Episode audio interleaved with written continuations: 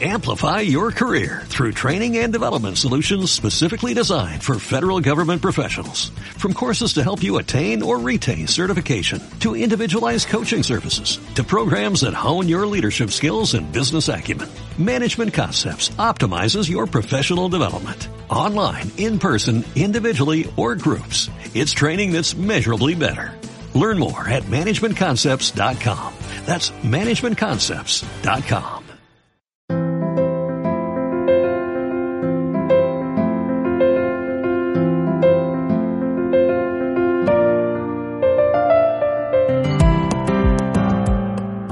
Bienvenidos a The Book Nook, un podcast para amantes de los libros. Ya estés de camino al trabajo, a la universidad, en el coche, por la calle o en casa, te invitamos a que nos acompañes y compartas con nosotras nuestro rincón de lectura. Allá vamos.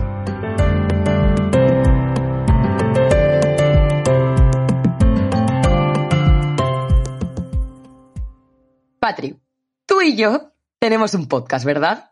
Eh, sí.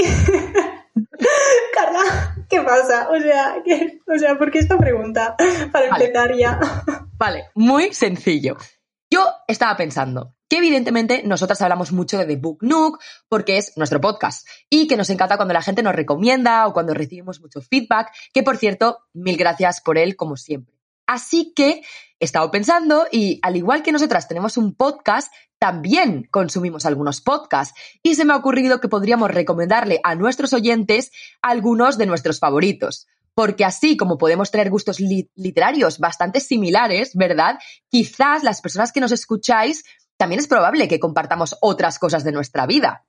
Tienes razón, además, es que entre nosotras sí que nos recomendamos podcasts. A veces nos, los enviamos por WhatsApp, en plan, ostras, he descubierto ese, está muy guay. Entonces me parece una buena idea, en plan, exteriorizar estas recomendaciones.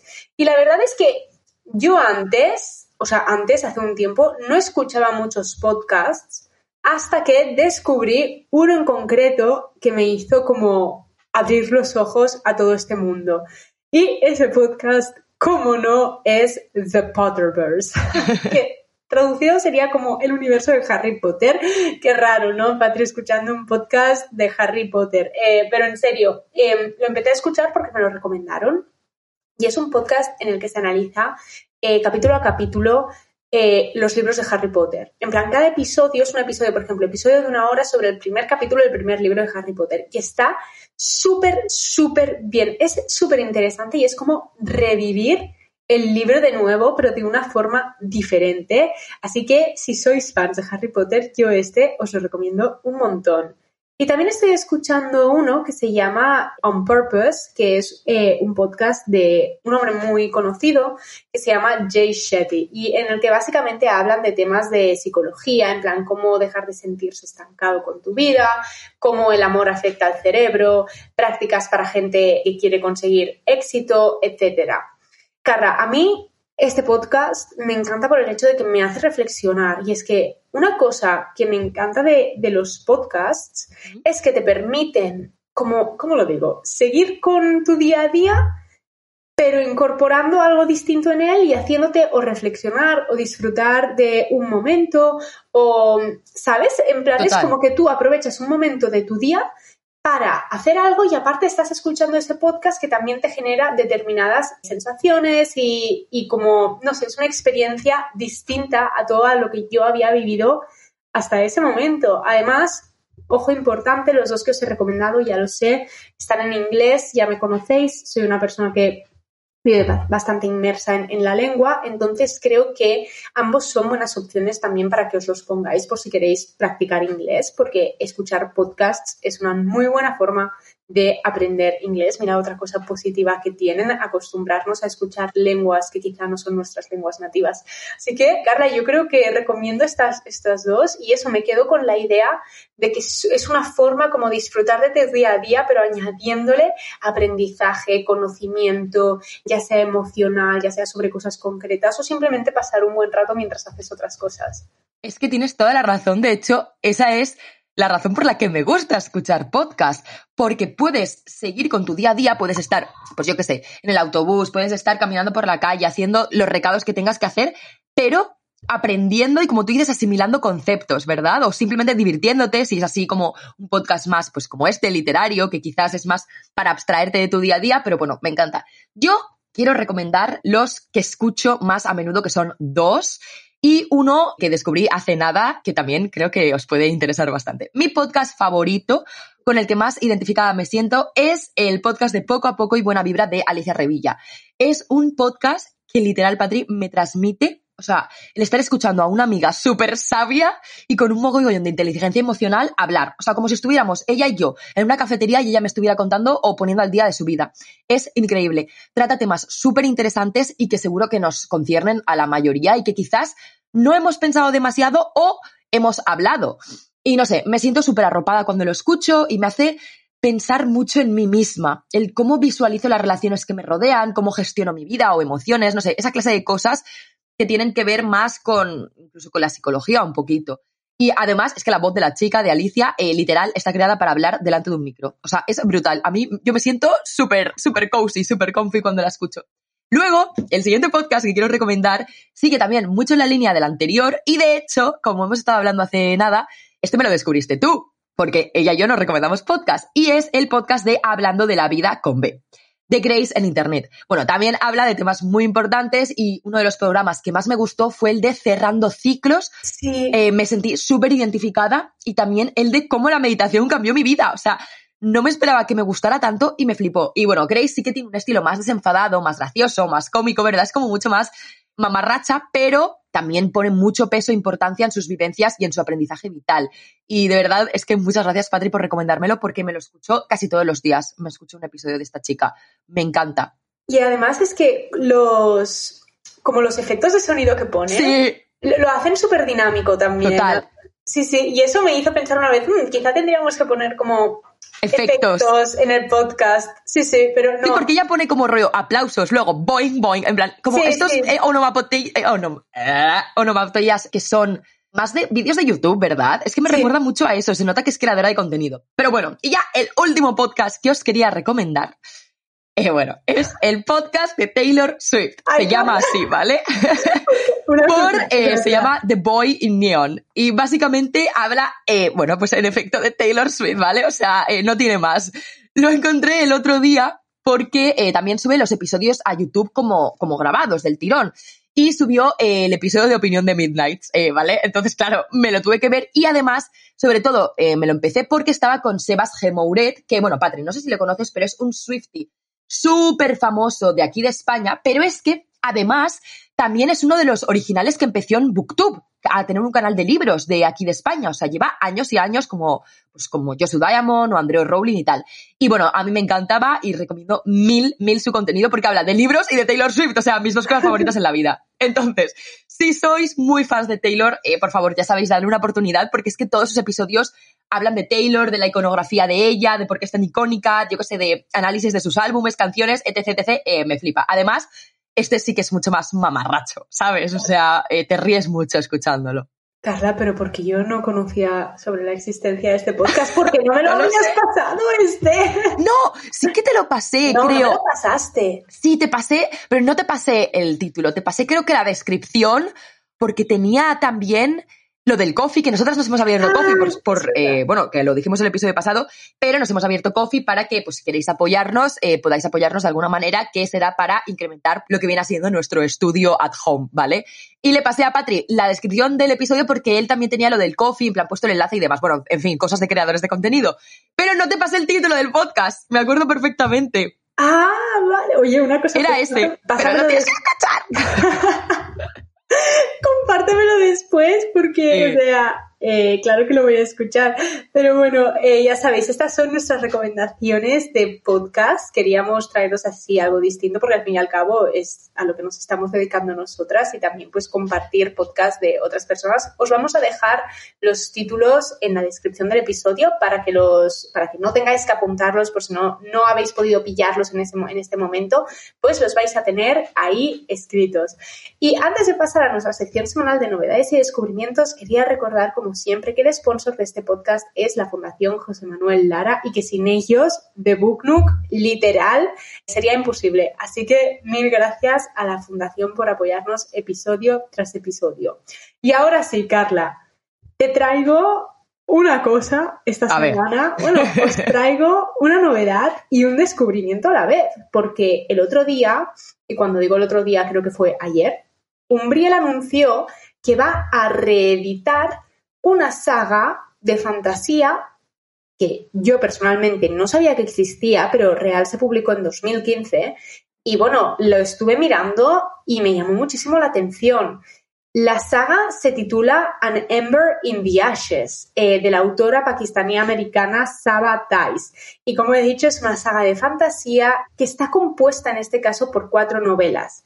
Bueno, bueno, la gente dice que es una mezcla entre los Juegos del Hambre, Harry Potter y Juego de Tronos. Así que. Bueno, bueno, con poca cosa, ¿eh? Vale, digo que se va a reeditar porque, Carla, eh, ¿tú sabes lo que pasó con Nunca Noche aquí en España? Que la se dejó de publicar. Pues con esta saga pasó lo mismo. Eh, Montena empezó a traducirla allá por 2015, también 2016, muy seguida a la publicación de los libros, pero solo llegó hasta el segundo. ¿Sabes que Montena también empezó a publicar las crónicas lunares de Marisa Meyer y también se quedó a mitad? Dos veces. Pues la Penguin también fue la que hizo lo de, lo de mm, Nocturna, lo de Nunca Noche. Sí. sí. ¿Con qué sé yo? ¿Lo sabes? no lo sé. Que eh, durante esa época se cancelaban un montón, o sea, como ahora Netflix que no para de cancelar series, pues literal, en esa época las editoriales era como que probaban un libro, ale, ¿no? Pues cancelamos y así. Y eso me da una rabia, menos mal que ahora esto ya no lo hacen, pero nada, simplemente inciso que Montena también coincide que canceló otra serie muy famosa, pero bueno, sigue. Pues eso, que ahora eh, Umbriel ha cogido como la saga, yo creo que le ha visto muchísimo potencial y ha dicho, bueno, pues va a publicar los cuatro libros que componen la saga y los va a publicar entre 2023 y 2024. Los dos primeros en 2023 y los dos segundos en 2024. Os voy a dejar los títulos de los libros, aunque también, como ya sabéis siempre, eh, los vais a tener escritos en la descripción. Vale. El primer libro se titula An Ember in the Ashes. El segundo, A Torch Against Night. El tercero, A Reaper at the Gates. Y el cuarto, Sky Beyond the Storm. ¿Vale? Carla, yo solo quiero decir que An Ember in the Ashes me recuerda un montón a Shadow in the Ember. Te lo iba a decir. te iba a decir que, o sea, siento que es el mismo título, pero como cambiado. Pero podemos hablar de esta dinámica que hay últimamente de titular los libros de fantasía de este estilo. A Fate of Wrath and Flame, A Court of no sé qué, no sé cuántos, Pero eso... A Light in the Flame, An Ember in the Ashes. O sea, es que muchísimos están siguiendo este patrón. Total. No, no, es que, o sea, A Sky Beyond the Storm, Empire of Storms. O sea, quiero decir, es como que siento que todos siguen esta, no sé, estructura y no entiendo por qué. O sea, yo entiendo que, por ejemplo, Sarah J. Maas se ha hecho muy famosa con ese tipo de títulos y demás, pero es que que casi toda la saga de fantasía sean así, a mí me lía. O sea, yo ya pienso que todos eh, entran dentro del mismo multiuniverso de fantasía, porque es que, vaya tela.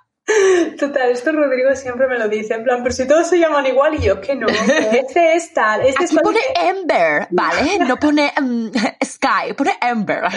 bueno, eh, para acabar os voy a dejar la sinopsis porque realmente a mí me ha llamado mucho la atención y ojo porque estuve curioseando por nuestro, ¿cómo lo llamamos? Nuestro tarot, o como lo decíamos, que acudimos a, al a nuestro oráculo de Goodreads. nuestro oráculo de Goodreads. Y el primer libro tiene una nota muy alta, un 4,3, y tiene como 200.000 valoraciones. En plan, está, está muy, muy bien valorado. Entonces, la sinopsis es esta. A ver si os pica la curiosidad como a mí.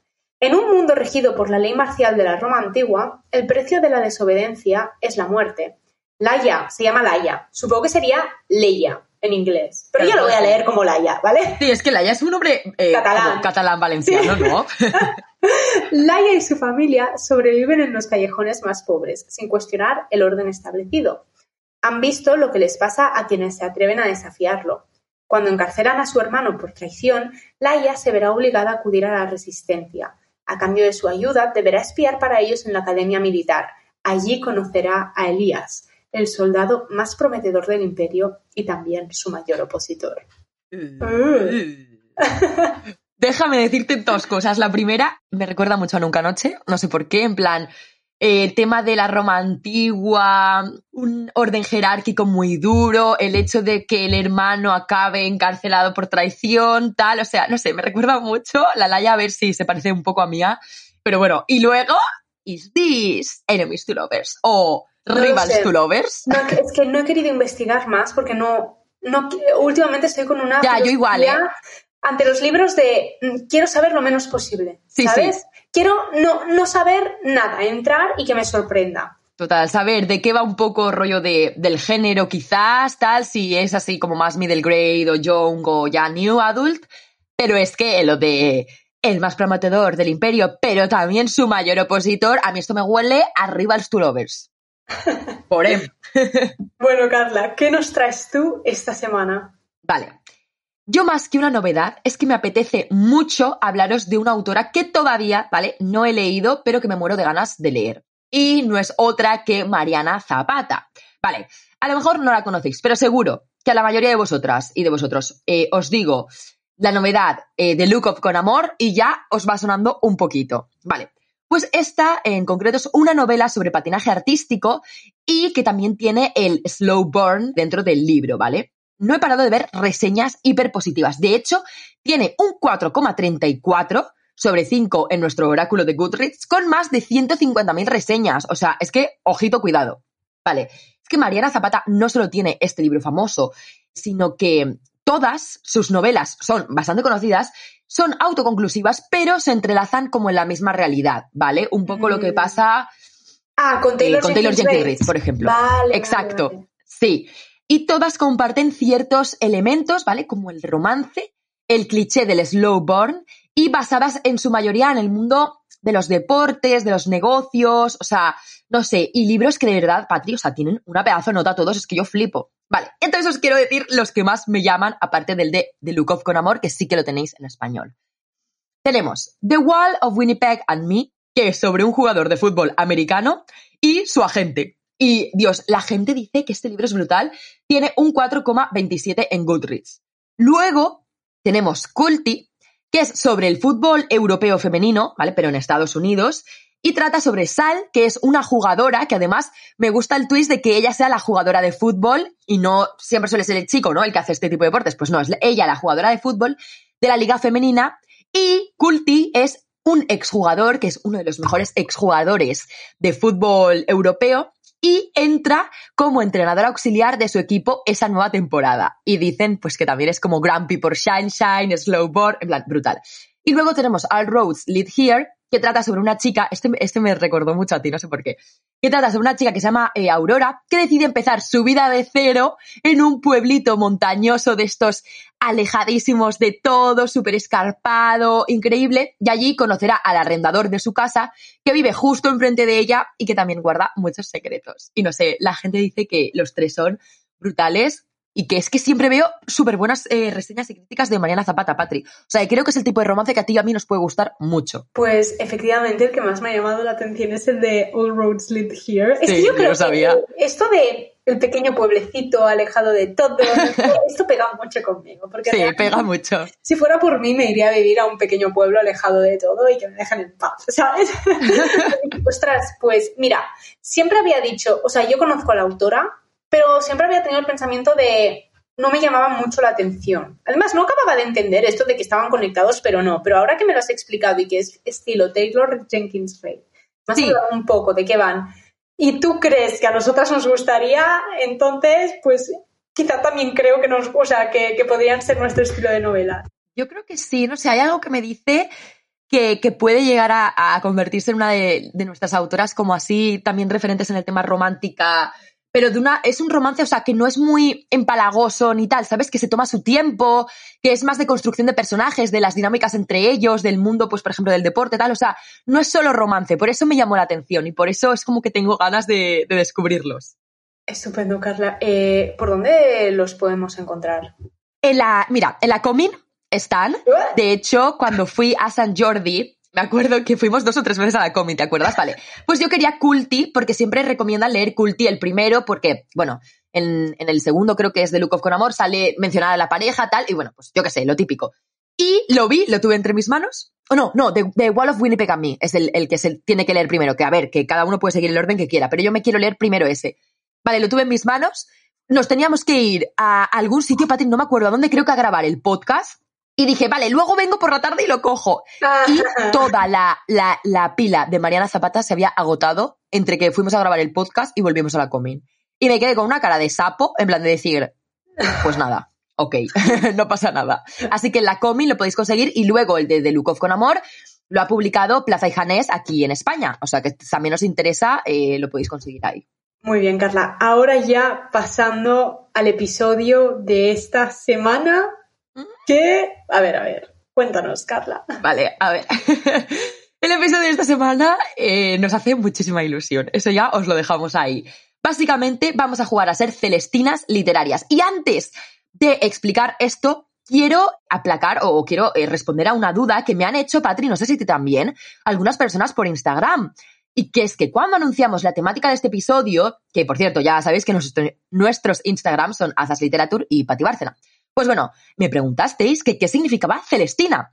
Y claro, yo ahí caí en la cuenta de que es un término muy conocido, pero en España, por una simple razón, por la tragicomedia de Francisco de Rojas, autor que publicó este libro en 1499 en España.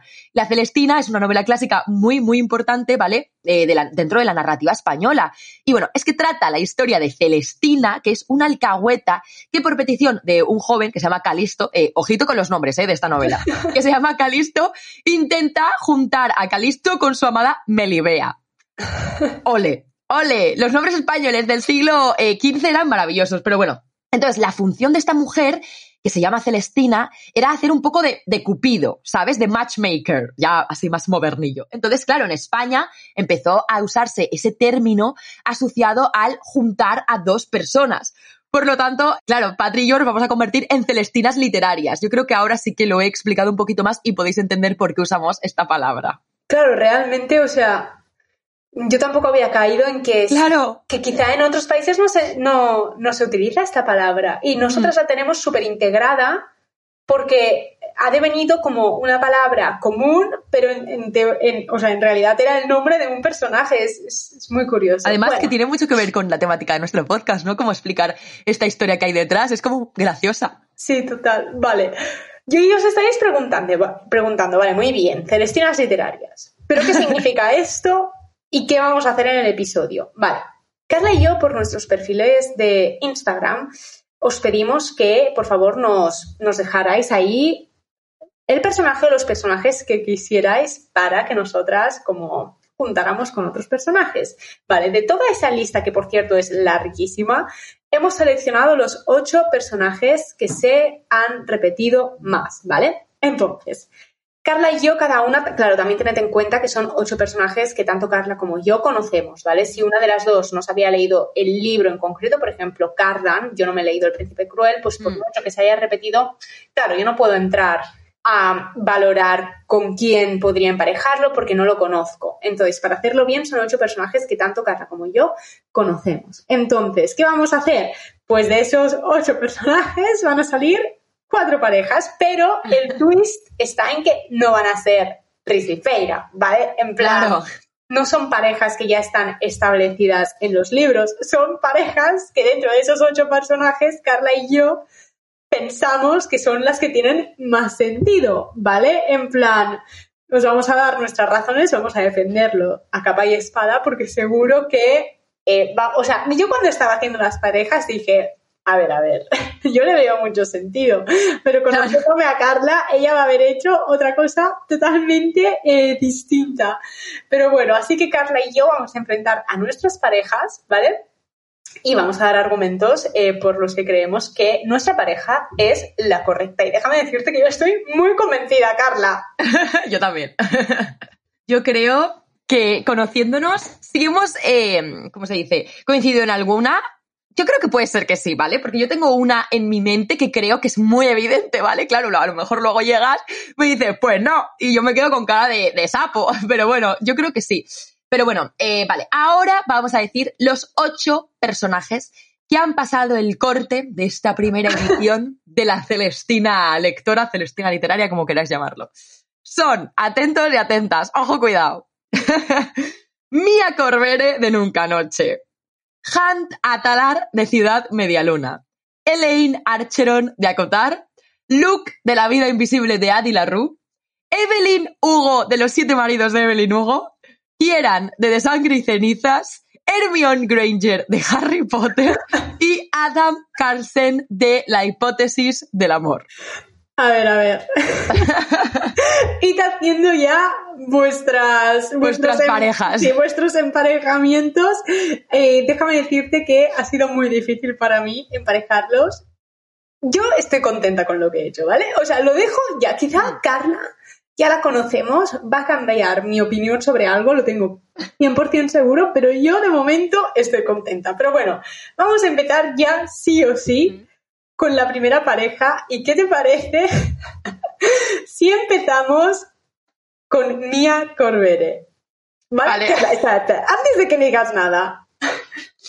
Yo esta la tengo clarísima. A O ver, sea, esta para mí es la más evidente, Patri. Como no hayamos hecho la misma pareja, yo pongo denuncia en nuestra amistad como lectoras. O sea, no podemos no haber coincidido en esta. vale, a ver, Vale, hacemos a la tres, vez. dos, uno. Vale. Va. Vale. No, no, pero las dos a la vez, vamos a Sí, decirla. sí, sí, va. Vale, vale.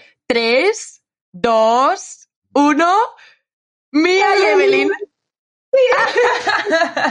A ver, esta era, Patri, esta era muy fácil. Era muy fácil. O sea, yo creo que fue la primera que hizo clic en mi cabeza. Total. ¿Vale? Sí. Es, Yo- no sé. Yo cuando tuve la lista de ocho personajes dije, vale, lo otro no lo tengo claro, pero esto... Pero estas por, como que me llamo Patri o como que me llamo Carla, las voy a poner juntas, aunque las demás no me salgan, pero estas tienen que acabar juntas. Vale. Te voy a dar mis razones, Patri. ¿Por qué las he juntado así? Luego tú me dices si estás de acuerdo, si hay alguna más que añadirías, lo que sea.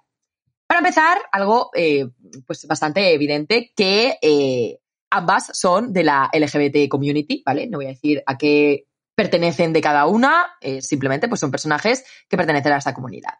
Bueno, luego, las dos son poderosas, ambiciosas y bastante grises, déjame que te diga, o sea, cuidado con estas dos mujeres. Consiguen todos los objetivos que se proponen y además es que por los medios necesarios, es que no les importa nada más, o sea, si tienen que hacer algo lo van a hacer. Ambas también son bastante calculadoras, bastante coquetas, aduladoras. Son personas con muchísima carisma y que la gente o adora o odia. O sea, es que literal no hay un punto medio con estas dos. Despiertan sentimientos muy fuertes en las personas. Además, creo que son súper sensuales. Hay algo en ellas, en su aura, que son muy sensuales. No les importa, eh, por decirlo suave, absolutamente nada lo que piensen de ellas. Son muy seguras de sí mismas y no van a cambiar. Por mucho que la gente quiera cambiarlas, no van a cambiar. También creo que algo que las uniría bastante es que protegerían a su familia con uñas y dientes si es necesario y cometerían cualquier crimen o acto de guerra eh, por, por su gente, por los suyos. Entonces imagínate estas dos mujeres formando una familia, vamos, o sea, nadie toca ni un pelo a, a los que sean su familia. Yo creo que también, Patri, no sé, ambas comparten como un pasado duro, ¿sabes? Del que ambas se han forjado con ese pasado y creo que las dos se entenderían súper, súper bien. Además, es que no sé, es como que tengo esta imagen de las dos arreglándose en, su habitación para una alfombra roja de, de Evelyn, Mia con sus vestidos negros de encaje, Evelyn de verde o de rojo, aún no lo he decidido, las dos ayudándose con el maquillaje, la ropa y siendo eh, las fucking amas de la vida. Y creo que esto también es un headcanon, ¿vale? Pero creo que Evelyn querría aprender a luchar y defenderse y usar la espada al estilo mía y que coleccionarían armas raras y exóticas en su casa, en su mansión. En plan, que tendrían como este hobby conjunto de, ir a subastas para comprar armas raras y que Mia adoraría poder enseñar a Evelyn a luchar y se retarían todo el rato, tal. Y bueno, es que imagínatelas en la cama. O sea, oh my god, en plan, estas dos mujeres, es que no sé, siento que tendría mucha química, Patri. O sea, creo que, que juntas podrían destruir el mundo, te lo digo. O sea, no sé. Es que, Mua. literal, has puesto las mismas razones que yo. Obviamente eh, no me había imaginado lo de las, la colección de armas, pero tiene todo el sentido del mundo. ¿A que sí? Todo, todo, todo. Además, ahí es que me, me las estoy imaginando viviendo en una casa grande, ¿sabes? En plan, una, Sí. una mansión. Una y que mansión. tengan un, un, un pasillo, ¿sabes? El típico pasillo súper largo donde hay cuadros. Pues ellos no, cuadros no. Ellas, No, armas. armas. Además, es que las dos son Slytherin, para empezar. Tal cual. Y hay gente que dice que los polos opuestos se complementan, pero yo creo que aquí es un claro ejemplo de que en este caso no. En este caso, eh, mismos polos, la, la, misma personalidad, lo que has dicho, las dos son súper ambiciosas. Equipo, eh, Mia Evelyn pueden dominar el mundo. Es que total. a mí se me pone en la presidencia Mia Evelyn y yo las voto, que hagan el partido político que quieran, en plan. O sea, yo tienen mi voto. O sea, entonces yo creo que por todo lo que ha dicho Carla, es que ojalá, es que ojalá estos dos personajes en una misma novela, que Mia vaya a Los Ángeles y se cruce con Evelyn por Santa Mónica, o que Evelyn te imaginas, que además, tanto me pega que Evelyn entrara en el libro de Evelyn Hugo, o sea, que Mia entrara en el libro de Evelyn Hugo y ahí se estuviera paseando, no sé qué, Evelyn se fijaría en ella. Igual, Evelyn, imagínate ponerla en la República de Itrella y eh, ella llegaría a la iglesia. Evelyn se los carga Y bueno, bueno, Mía estaría en plan, esta mujer. Además, Mía sería como una especie, en el mundo nuestro, sería como, yo me la imagino como esta típica actriz del old Hollywood, pero no como Evelyn, que, que era como la Marilyn Monroe de la época, ¿vale? Por decirlo. No, Mía sería como esta, una Dalia negra, ¿sabes? En plan, la típica actriz súper misteriosa, tal. O sea, no sé, es que serían tan bonitas, en plan, tanto en una como en otra. O sea, buah, es que las sipeo muchísimo y nunca va a pasar esto. No, pero Carla, eh, vale. Hemos coincidido en la primera pareja, estaba obvio, pero aquí la cosa ya... se complica. Se complica, porque por favor, vamos a, a emparejar al siguiente personaje que es Hunt, ¿vale? Vale. Dime tu, Dime tu pareja. Aquí yo sé 100, pero vamos, es como ha puesto la mano que no hemos coincidido. Que mi pareja al principio puede parecer que no, que no pegan nada, pero yo tengo razones que sí. Pero dime ah, la tuya. La mía también al principio puede, puede parecer que no, pero, pero te juro que sí. yo he puesto a Hunt con Hermione. vale, vale, o sea, güey, removiremos Hunt, Atalar con Hermione Granger. Sí. Vale, Exacto. vale. ¿Y tú? Vale, necesito que es, eh, desarrolle. Ah, ¿te explico primero o tú me dices tu pareja? Vale, ¿quieres que te diga yo la mía? Y después te explico. Vale, a ver. yo juntado. Yo he juntado a Hunt con Luke. A ver, Carla. Me encantan. Eh, son súper cute, creo que pase. Vale, no, pero eh, explícame la tuya y te cuento yo la mía porque, uff. Pero te juro que es que antes hubiera juntado a Hunt con Elaine, que Han con, Luke. que va, con Elaine no pega absolutamente, vamos, nada. Y con Luke no pega ni con cola, Sí, sí que pega. Yo te voy a dar mi desertación de por qué pegan. Pero dime primero con Hermione, porque yo la pareja con Hermione la tenía tan clara, pero necesito que tú me digas por qué la has juntado con Han. O sea, estoy un poco flipping. No, a ver. Puede parecer loco, pero tiene mucho sentido esto, ¿vale? Vale. Los dos, o sea, nos estamos imaginando, vale, primero Hunt Atalar, personaje de eh, Crescent City, Ciudad Media Luna, de la saga de Sarah J. Maas, y Hermione Granger, personaje de Harry Potter, ¿vale? Vale, es que tú al principio dices, es que claro, yo veo las parejas que estos personajes tienen en los libros y no me pegan nada con la que yo he hecho, pero es que ya, pero es que Carla, no siempre en plan nos fijamos en las mismas personas, ¿vale? vale, vale. Las dos son personas muy ambiciosas también de una forma u otra, en los libros las vemos como personas también dispuestas a esforzarse muchísimo por obtener sus objetivos, ya no como Evelyn y Mía, que son como voy a hacer todo lo posible para conseguirlo y me cargo a todo quien hay en medio. Estos, ellos dos son más como me voy a esforzar muchísimo y voy a poner todo mi empeño en conseguir mi objetivo, le voy a dedicar mucho trabajo.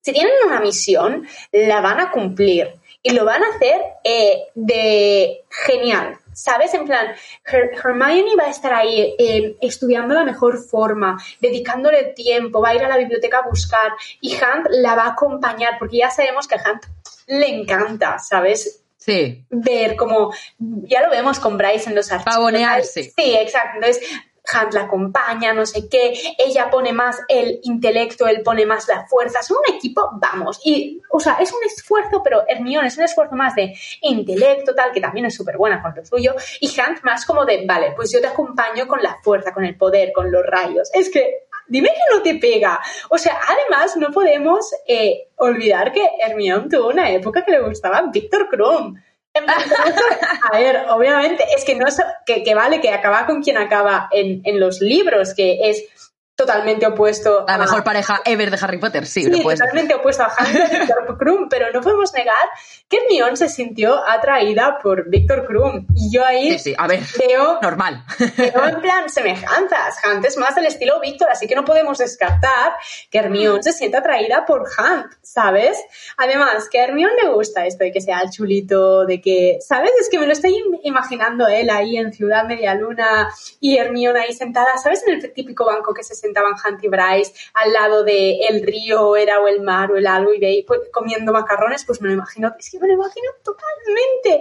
Es que van a solucionar cualquier crimen que haga falta. Es que son un, equipo brutal que al principio puedes pensar, estas personas no pegan, pero si lo piensas bien, sí. Y emocionalmente, los dos también son súper dedicados y son fieles y leales y se van a dar todo el apoyo emocional que haga falta, porque si Hermione está mal, Hans lo va a ver y va a ir a ayudarla.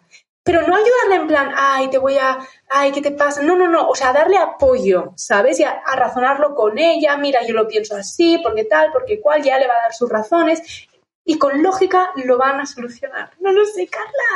A ver, yo debo decir que hay cosas que sí que podría haber, pero ¿sabes una cosa que me pasa con esta pareja? Que yo creo que no terminarían siendo endgame. O sea, que podrían funcionar durante una época, pero siento que no sería material endgame. Por una sola razón. Y es que Hunt al final es eh, un ángel caído, es dentro, dentro de los Fae, ¿verdad? Y como estas criaturas, pues al final, quieras o no, Hunt es muy posesivo en muchos aspectos, en el sentido de eh, pues yo que sé, mi, o sea, mi pareja, o imagínate que Hermione y, Hunt fueran pareja, ¿vale? Mi pareja, tal. Y Hermione es una persona tan independiente, Patri, tan que va a su bola, que ella le gusta tener las cosas ellas controladas, tal. Siento que Han tendría ese punto de pues sí, de, posesividad con ella, que eso a Hermione como que no le dejaría. De hecho, se agobia, al final se termina agobiando de Víctor Krum, porque Víctor Krum la acompaña a todas partes a la biblioteca, no sé qué, no sé cuántos, y Hermione dice, es que yo no quiero esto, yo no quiero este chiquito que me esté pisando las, los talones, ¿sabes? Pero, claro, pero... Claro, Allá al lugar al que voy. Dime. Entonces, yo siento que no sería material endgame. Siento que podrían funcionar una temporada, como tú dices, con Víctor, que al principio funcionaron tal, tal, tal, pero siento que les separan demasiadas cosas, ¿sabes? O sea, siento que que eso, que, que al ser Han, eh, pues de esta, de esta raza, Fae, Ángel Gaido, como quieras decirlo, como que eso eh, mm, ah, pondría muchas trabas en el No, porque también, por ejemplo, Hermione es como she's all for, en plan, luchar para los derechos de la gente que está en una situación peor y Han, por ejemplo, que está esclavizado, ella lo daría todo por liberarlo.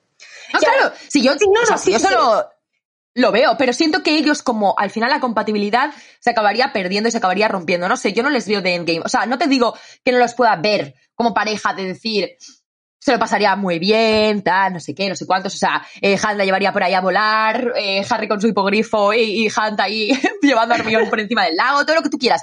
Pero siento algo no me termina de cuadrar y es que creo que por mucho que durante una temporada les fuera bien, yo creo que al final no cuajaría su relación. No sé, es como las sensaciones que me dan. Es que sabes, Eh, Carla, que es que con estas cosas eres muy buena. Y ahora que me has dicho esto de los... que ves, yo ya lo sabía. Ahora me dice esto de los mates y digo, pues, pues tienes razón no puedo ponerme a discutir porque quizás sí que tiene razón en eso y no lo había pensado. Porque ya mis parejas no tienen sentido. A ver, que no pasa nada, pero que está muy bien. O sea, yo de verdad que cuando, conforme estabas hablando, me estabas convencida de decir, pues sí que se verían monos, jope. O sea, ¿cómo no se me ha ocurrido? En plan, se verían muy cute. Pero luego sí que está esto de, pero aguantarían toda la vida, pero no tendría, ¿sabes? En plan, como esta, esta cosa. Entonces, no sé, hay algo que, que digo que al principio sí, como de relación adolescente tal, pero luego creo que le, separan demasiadas cosas también, ¿sabes? Sobre todo el tema este de los mates, tal, no sé qué, creo que Hermione eso no lo llevaría demasiado bien. Es que ahora me estoy cuestionando todas mis parejas. ¡Que no te las cuestiones! A ver, vale, la que sí que no me voy a cuestionar, o sea, la que sí que no le veo ningún sentido es Han con Luke, así que... Vale, es que te voy a dar mis razones, que puede ser que no te gusten, pero yo te las voy a dar. Vale, empezamos con que los dos son señores de la muerte, ¿vale? Y me voy a explicar. Luke literalmente es un dios antiguo, una especie de demonio. Y Hunt es el Umbra Mortis, la sombra de la muerte. O sea, ya tienen esta cosita ahí entre ellos. Bueno, Luke tiene un carácter muy provocativo, muy sensual y pícaro. Y Hunt necesita eso para salir como de su cuadrícula mental, de su, de su cárcel mental que él tiene montada en la cabeza. O sea, creo que Luke se parece en, muchas cosas a en muchas situaciones. yo creo, ¿vale? Que se pasarían la vida discutiendo y midiendo a ver quién los dos es más macho, más poderoso, pero que luego eso como que les haría acercarse más el uno al otro, ¿sabes? La tensión está de decir, tío, qué rabia me das, pero buah, ¿sabes? Definitivamente, Patrick, verían Sol Ball juntos, aunque Luke se quejaría de que lo odia, pero luego transportaría a Hunt a los palcos VIPs porque sabe que eso le hace feliz a Hunt y sería como que él aprovecharía mucho sus habilidades como demonio para, para ponerle la vida más fácil a Hunt, ¿sabes? No sé, creo que sería maravilloso. Luego, ambos son extremadamente sensuales y yo creo que, bueno, que estos dos también en la cama, flipas, flipas, colega también son inmortales, ¿vale? Esto es, esto es importante. Por lo que Luke siempre tendría a Hunt consigo, que es algo que Luke ansía muchísimo. Ya lo hemos visto en la vida invisible de Adelia Rue. Necesita una persona con la que estar siempre. Y lo mejor de todo es que, o sea, son un ángel y un demonio. O sea, ¿qué match más claro hay que un ángel y un demonio? O sea, los, los opposites se atraen y creo que sería una pareja increíble. Además, creo que aquí sí que juega muy bien el tema de que si fueran mates, Luke es muy posesivo, pero es que Han también lo es. Y serían como esa pareja de, de tener que estar juntos y ninguno agobiaría al otro y como que se protegerían de la hostia. O sea, guau, guau, guau. Es que estos dos sí que tienen un peligro que flipas. Luego también creo que evidentemente los dos temperamentos son muy dominantes, pero que a la vez se entenderían muchísimo, ¿sabes? En plan, como que al final lo solucionarían y, verían las cosas y, bueno, y que podrían hacer lo que quisieran juntos. O sea, ya te lo digo. O sea, yo creo que Luke estaría tan fascinado con los poderes de Hunt, en plan, que en, la vida se ha visto en una de esas. Y luego creo que Hunt aplacaría mucho la maldad de Luke, el carácter retorcido, y Luke, por su parte, sacaría más la picardía, ¿sabes?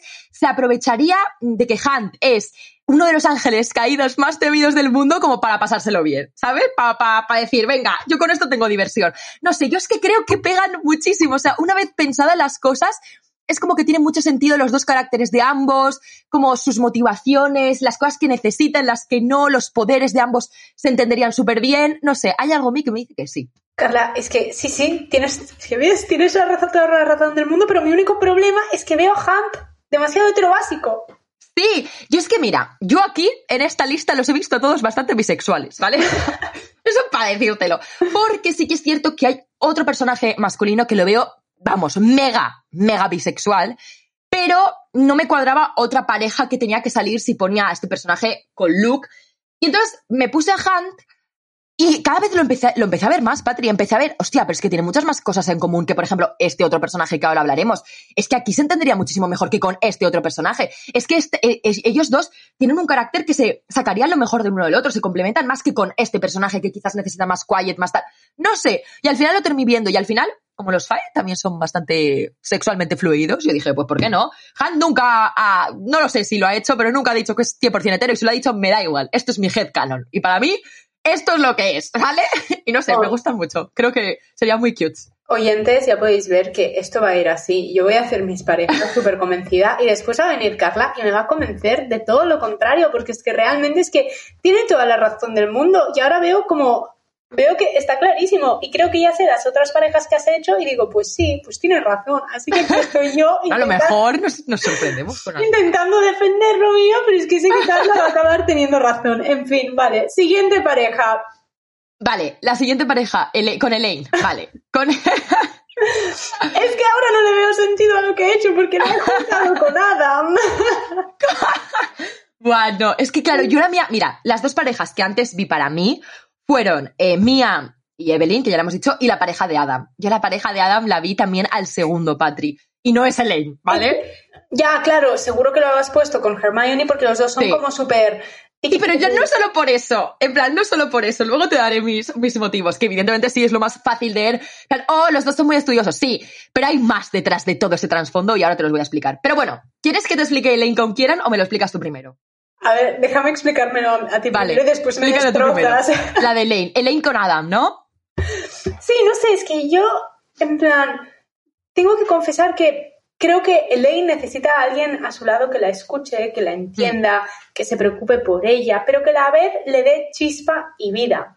Y mm. entonces, claro, es que claro, es que yo tuve el problema aquí que dije, es que a Hunt lo tengo que juntar con una mujer porque lo veo muy heterobásico, como te he dicho. Entonces, claro, ¿qué dije? Entonces, Hunt con Hermione. Y entonces dije, vale, pero es que entonces Entonces, Luke, claro, yo lo he juntado con Kieran, porque los he visto como los dos muy como que pegaban juntos. Y entonces he dicho, ah, bueno, pues Elaine con Adam. Y he intentado ahí sacar mis argumentos, ¿vale? Tus argumentos, vale, los quiero escuchar. Vale. Pero que realmente yo creo que, o sea, Elaine necesita todo esto y además necesita a alguien que le sea como muy fiel, como muy leal, porque Jolines, con todo lo que le ha pasado con él, con, uf, vale, uy, uy, uy. Bueno, por todas esas cosas. ¿El qué, el qué? No, no, no, que iba a decir una Estás cosa. a punto de decir spoiler o algo. Quería decir una cosa que no se puede decir. Con todo Vale, lo que le vale. ha pasado en los libros, voy a decir eso, creo que es una persona que necesita tener a alguien al lado que le reafirme que quiere estar por ella, por quién es, por Sí. cómo es, por, por, por sus aptitudes, que vea como todos, to- todo como lo que tiene Elaine en su interior, lo compasiva que es, lo que se preocupa por otra gente. Y no sé, tío, yo al leer la hipótesis del amor, vi a Adam, una persona Mm. como tan abierta a escucharte, a entender la personalidad de otros, como a decirte, vale, pero esto es así, pero ¿qué, te, qué, te- qué piensas si fuera así? ¿Sabes? Como que razona muchísimo, como que, como súper cuidado con las emociones de otras personas y como súper dispuesto a esperar para conseguir a la persona que quiere y a esperar a que esa persona haga todo un proceso como de, de sanación interno. Y por eso creo que Adam es perfecto para Elaine, porque Adam estaría esperando a que ella sanara por dentro y aclarara todo lo que tiene que aclararse, en plan, hiciera toda la evaluación necesaria y cuando ella estuviera lista, Adam la recibiría con los brazos abiertos. Entonces, por eso a mí me han pegado muchísimo. Y porque además no podemos olvidar que Adam tiene como esa chispa, ¿no? Ese, ese sentido del humor que a la vez Elaine necesita Sí. y como que le haría sentirse súper arropada, súper entendida y súper querida, pero a la vez se lo pasarían súper bien. Es que imagínatelos a los dos en el Starbucks pidiendo en plan, pues los frappuccinos, esos es que me los imagino totalmente, o haciendo pan juntos, o teniendo un jardín, es que me pegan muchísimo. Los dos haciendo todas estas actividades y Sí, Adam sí. llevándosela a conferencias y Elaine, como es tan atenta, las escucharía todas y se interesaría por él e iría con él a su laboratorio. Es que yo lo veo mucho. A ver, a mí me pegan también. O sea, me pegan, me pegan. O sea, que te, que te lo puedo comprar, ¿vale? O sea, es algo que te puedo comprar. Sí, o sea, realmente te lo puedo comprar. Lo único es que, claro, luego haces la, la esto de inmersión de Adam en Prician y vamos, y ahí ya se me cae un poco todo porque es como, eh, no me imagino al señor Adam Carson diciendo, a ver, ¿qué coño está pasando aquí? ¿Sabes? En plan, no lo entiendo. Pero sí que es cierto que Adam, es que bueno, Adam es un solete, ¿vale? Es, es un bebé, es que es- lo amamos. En, esta, en, esta, en este podcast amamos a Adam Carson. Entonces me pegan en, en lo que tú estás diciendo es que, es que es que tiene razón, ¿sabes?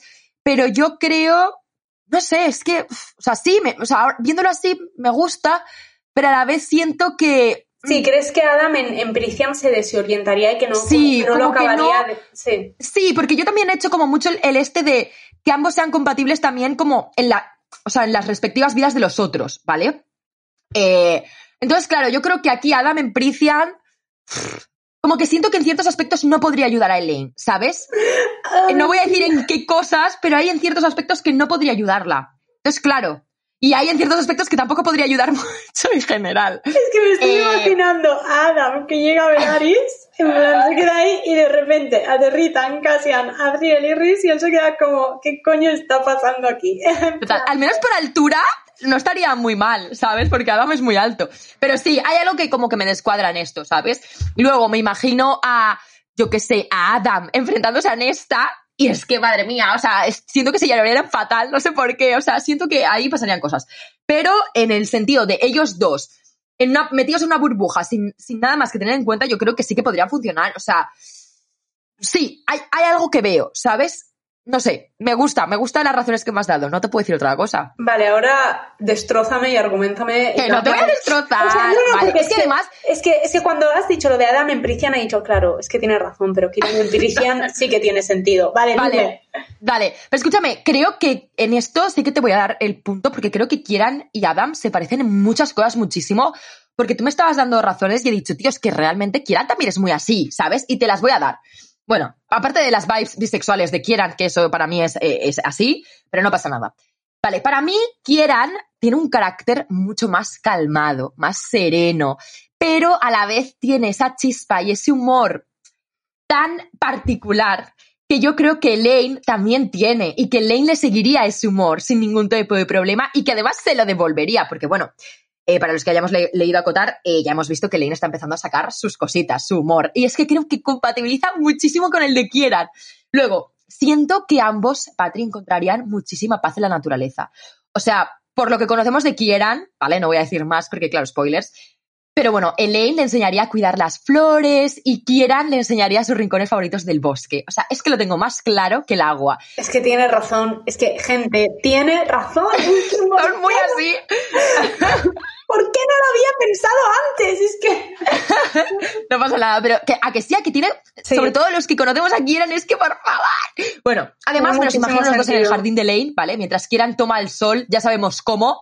No voy a decir más para los que hayáis leído la saga. Y Elaine a su lado, en su sillita, tomándose una taza de té que la madre de Kieran le ha preparado, mientras disfrutan de la compañía el uno el otro como súper silenciosos, súper tranquilos, simplemente vibing, you know, en plan, el uno con el otro. Luego, eh, creo que Kieran sacaría mucho más el carácter de Elaine, pero que a la vez Elaine le daría la paz que Kieran a veces necesita, porque Kieran es una persona un poco frustrada, también tengo que decirlo, ¿eh? Entonces yo creo que como que en ese, en ese aspecto se equilibraría muchísimo. Bueno, y luego algo que también creo que has dicho con Adam, que Kieran es una persona muy paciente, muy caballerosa, con mucho decoro, tendría todo ese mimo y cuidado necesario para Elaine, para entenderla, para respetarla, porque Elaine ha pasado muchas cosas en su vida, en esta saga, y creo que Kieran es una de las personas más aptas para entender todo eso.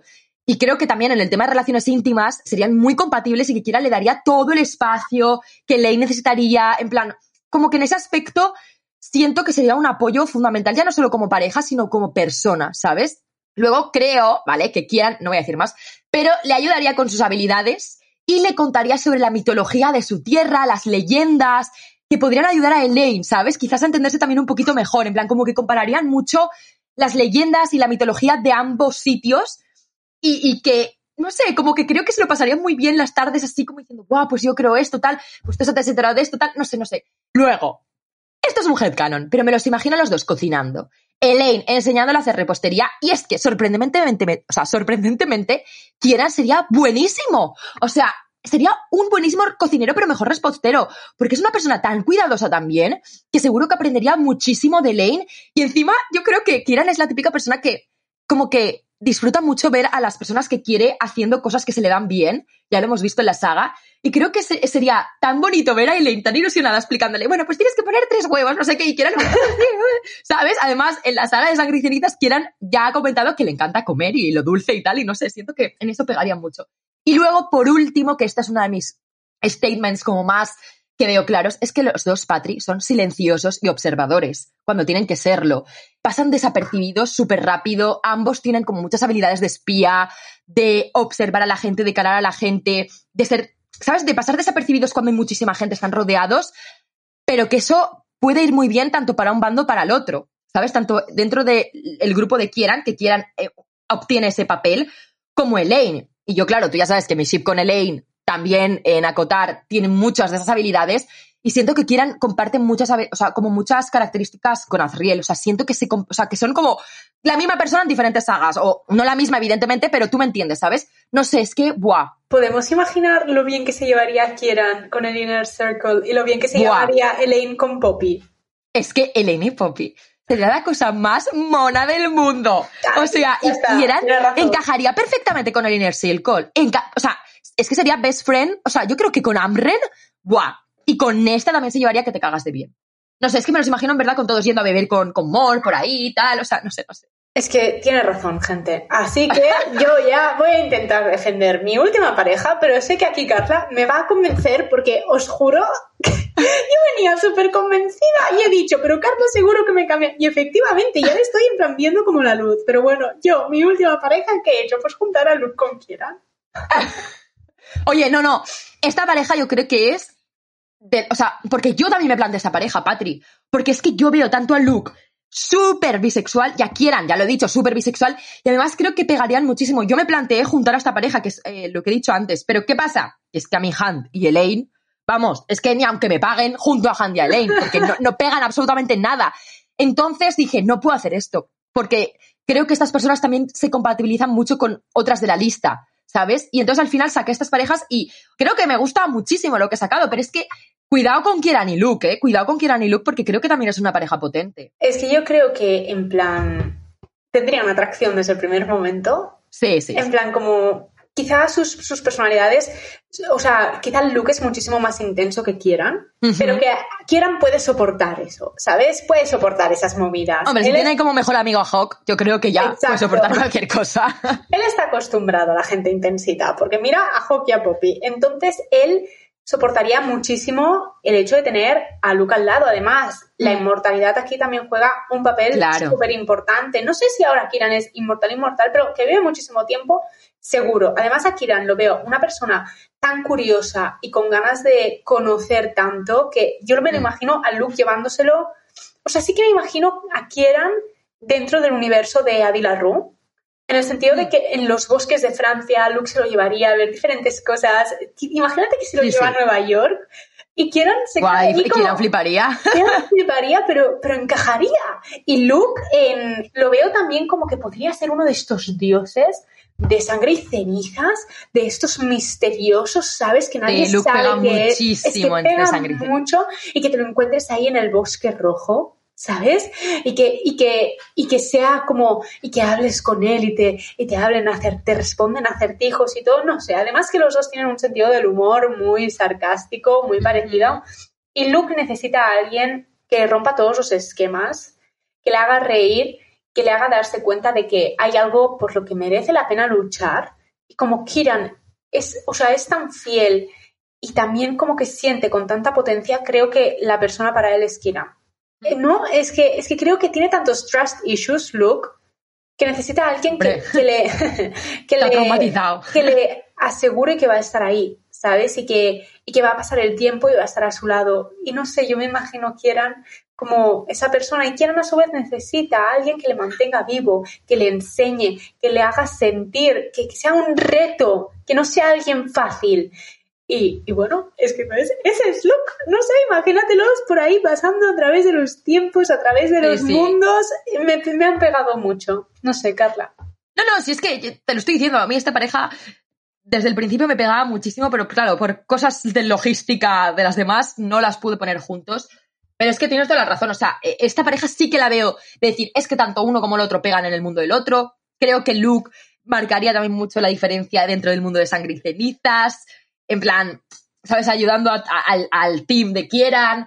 Eh, no sé si se llevaría muy bien con Hawk, ¿vale? Eso es algo que, que pongo un poco en duda. Porque No, Hawk le no, gusta creo- ser el más poderoso, el más dominante, el más de todo. Y claro, Luke también es muy chulito. Pero, bueno, al final sería el típico bromance, en plan, no sé, me lo imagino que podrían resolver sus cositas.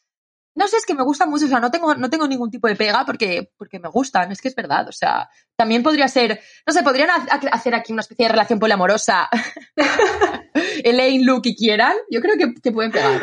Ay, pero Elaine no la veo Estaría nada bien. con Luke. Y Hunt. No. Bueno, bueno, no sé. Luke es muy, muy curioso también. Podría, podría interesarse por Elaine, por las cosas que ya sabemos, en plan de usarla también en su. Yo qué sé. Relación poliamorosa, ya está cerrada. Vale, maravilloso. ¿Y qué pareja? Ah, me falta la mía Claro, te falta Adam Ah. con Hermione. con Hermione. Vale, eh, vale. Pues nada, te la digo, pero, pero, pero eso, que Luke y, y Kieran, yo de verdad que sí que los veo, es que no tengo ninguna pega que ponerte, ¿sabes? Porque, porque sí que pega, no sé, están muy bien construidos y tus razones muy bien dadas. Así se habla. Vale. Hermione y Adam. Yo creo que es de las parejas que he hecho una de mis favoritas. Y ahora te voy a explicar por qué. Aparte de, evidentemente, lo primero, ambas son personas súper inteligentes, locuaces, brillantes. Seguro es que lo estoy visualizando, que estudiarían juntos en la biblioteca, cada uno preparando sus investigaciones particulares, haciéndose compañía mutuamente, pero sin agobiarse, ¿sabes? Rollo, tú vas por tu lado, yo voy por el mío, los dos estudiamos, no sé qué, no sé cuántos, nos tomamos un break juntos, tal, vale.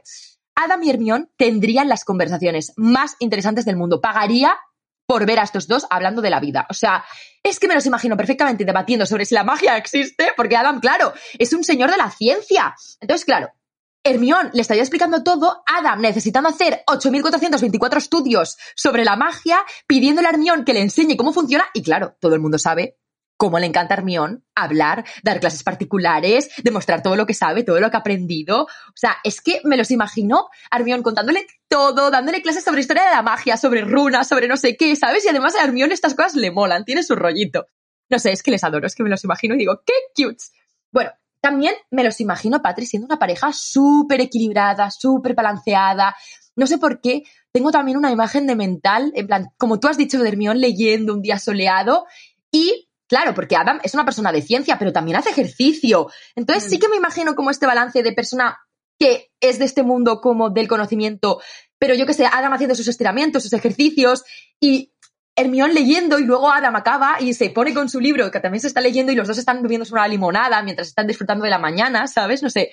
Los dos creo que, además, esto es, me hace mucha gracia porque los dos aman las bebidas así como simples y reconfortantes. En plan, no hay parafernalia. No se pide un doble expreso machiato de canela con espuma y con... O sea, no. En plan, café o té y se acabó. Además, siento que Hermión le haría unos pedazotes mágicos a Adam que flipas. Luego, Hermión, ¿vale? Se ha criado como Magel. O sea, entonces no tendrían esta barrera entre ambos, vale, ¿sabes? pero ¿Me estás diciendo que me vas a poner... Y, que, y si me pones a Adam en Hogwarts? Claro, no, pero es que es lo que te he dicho. Adam en Hogwarts sería una pasada, porque este hombre es...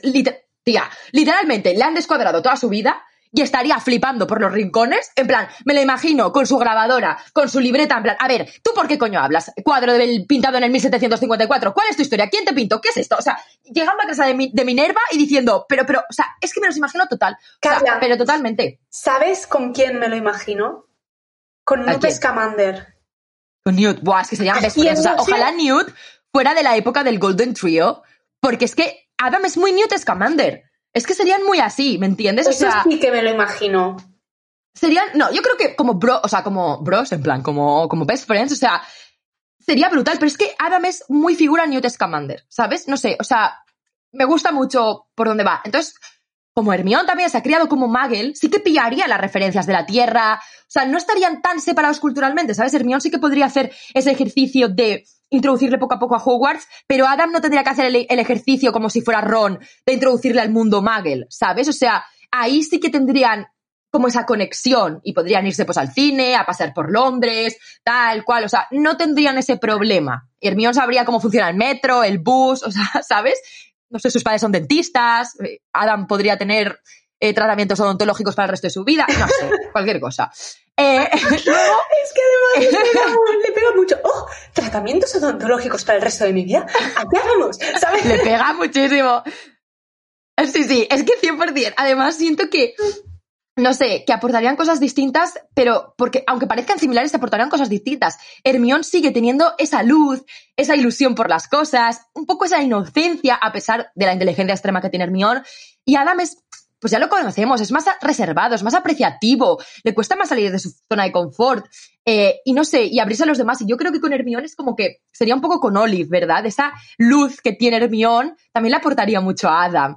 Y bueno, definitivamente irían juntos a los mundiales de Quidditch. Adam estaría todo el rato adivinando y adelantando los puntajes porque es así de inteligente. Hermión se enfadaría, diciéndole que parece evidente. Adam le respondería que eso definitivamente no existe. Hermión, Hermión le diría que tampoco, pero que por eso está empezando a plantear si es verdad y le comentaría que tienen que leer juntos un manual de adivinación de las hojas del té. Tendrían ahí unas de discusiones que flipas. O sea, y Adam en plan, Hermión, ¿no te das cuenta de que yo soy inteligente? Que es simple cálculo matemático sobre este, si vuela a la velocidad de tal, y Hermione en plan, que no, pero puedes estar adivinando todo, que no me lo creo, que no sé qué. O sea, no sé, es que yo les veo mucho, la verdad. O sea, creo que.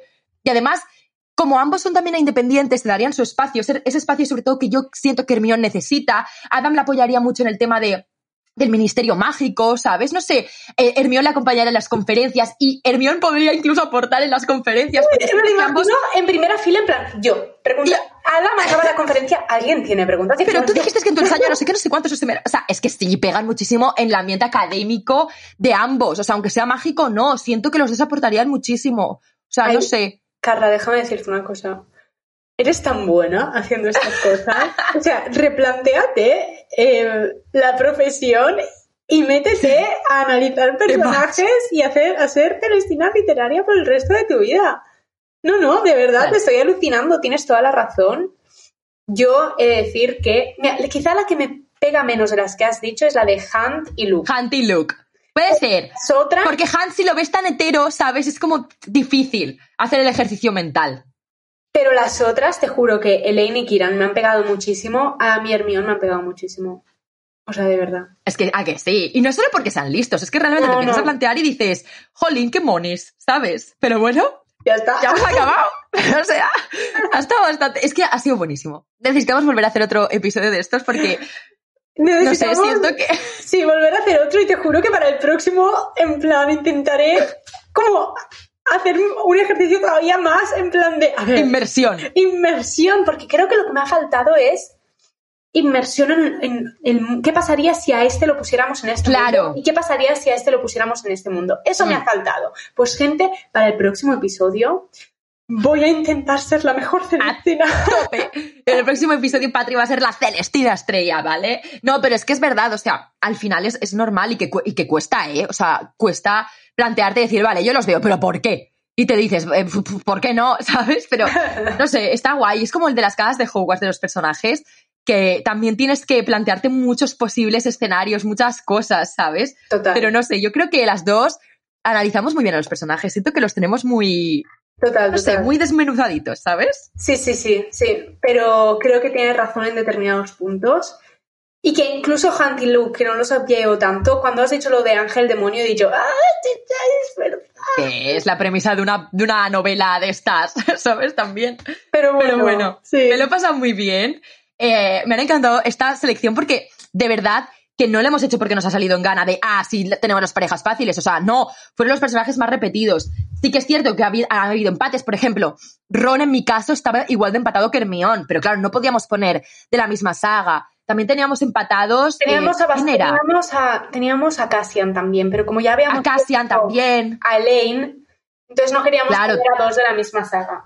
Exacto, entonces también hemos hecho un poco ese ejercicio, así que si os ha gustado esta dinámica, a nosotras nos ha encantado hacerla, seguro que podemos hacer segunda parte con estos personajes que se nos han quedado un poco en el tintero y otros nuevos y cada vez eh, pues más difícil. Así que nada, Patri, eh, ya llegando al final del episodio, cuéntame qué estás leyendo. Pues eh, estoy leyendo otro thriller, un thriller que se llama Perdida, de Gillian Flynn, y se publicó hace bastante tiempo, ya hace 10 años. Y la verdad es que estaba en mis estanterías desde hace un año mínimo, y justo acabé el, el anterior thriller y dije, va, es el momento, porque además me puse a investigar y tiene como 2 millones de valoraciones en Goodreads. Es que es muy Es muy una locura, yo aún no, o sea, una nota de 4.11. Es que, y dije, Buah, voy a verlo. Y de verdad que empiezas el libro y dices, vale, esto es A, y vas leyendo y dices, uy, uy, uy, esto es B, esto es C, esto es D, y ves unas cosas turbias que te peta la cabeza y me han dicho que los plot twists de este libro, que me prepare. Quizá también conocéis la novela por una adaptación que se hizo al cine en la que el protagonista es Ben Affleck y que me han dicho que también la adaptación está súper, súper bien. Pero bueno, eh, voy por la página 100, casi 200 ya, ayer estuve leyendo un rato y yo este fin de me quiero poner porque es que estoy muy intrigada, de momento la recomiendo mucho. ¿Y tú, Carla, qué estás leyendo?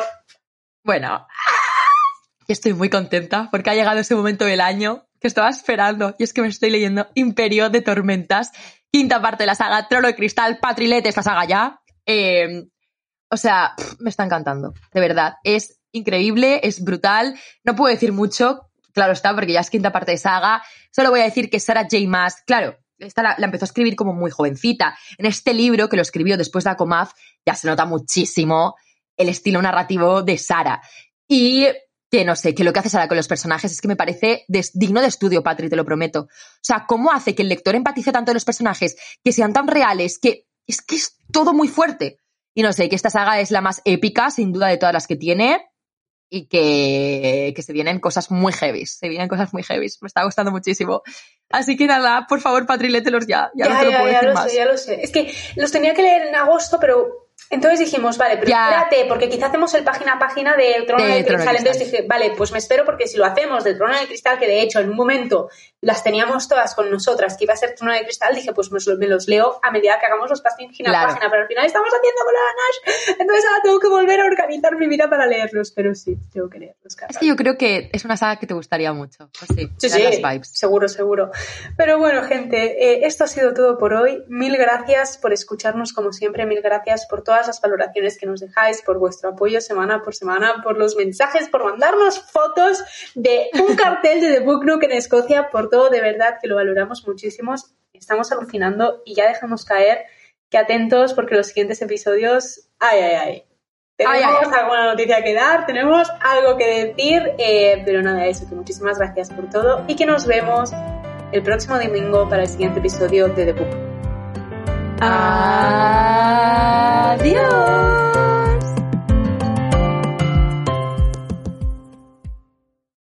Amplify your career through training and development solutions specifically designed for federal government professionals. From courses to help you attain or retain certification, to individualized coaching services, to programs that hone your leadership skills and business acumen, Management Concepts optimizes your professional development. Online, in person, individually, or groups. It's training that's measurably better. Learn more at managementconcepts.com. That's managementconcepts.com.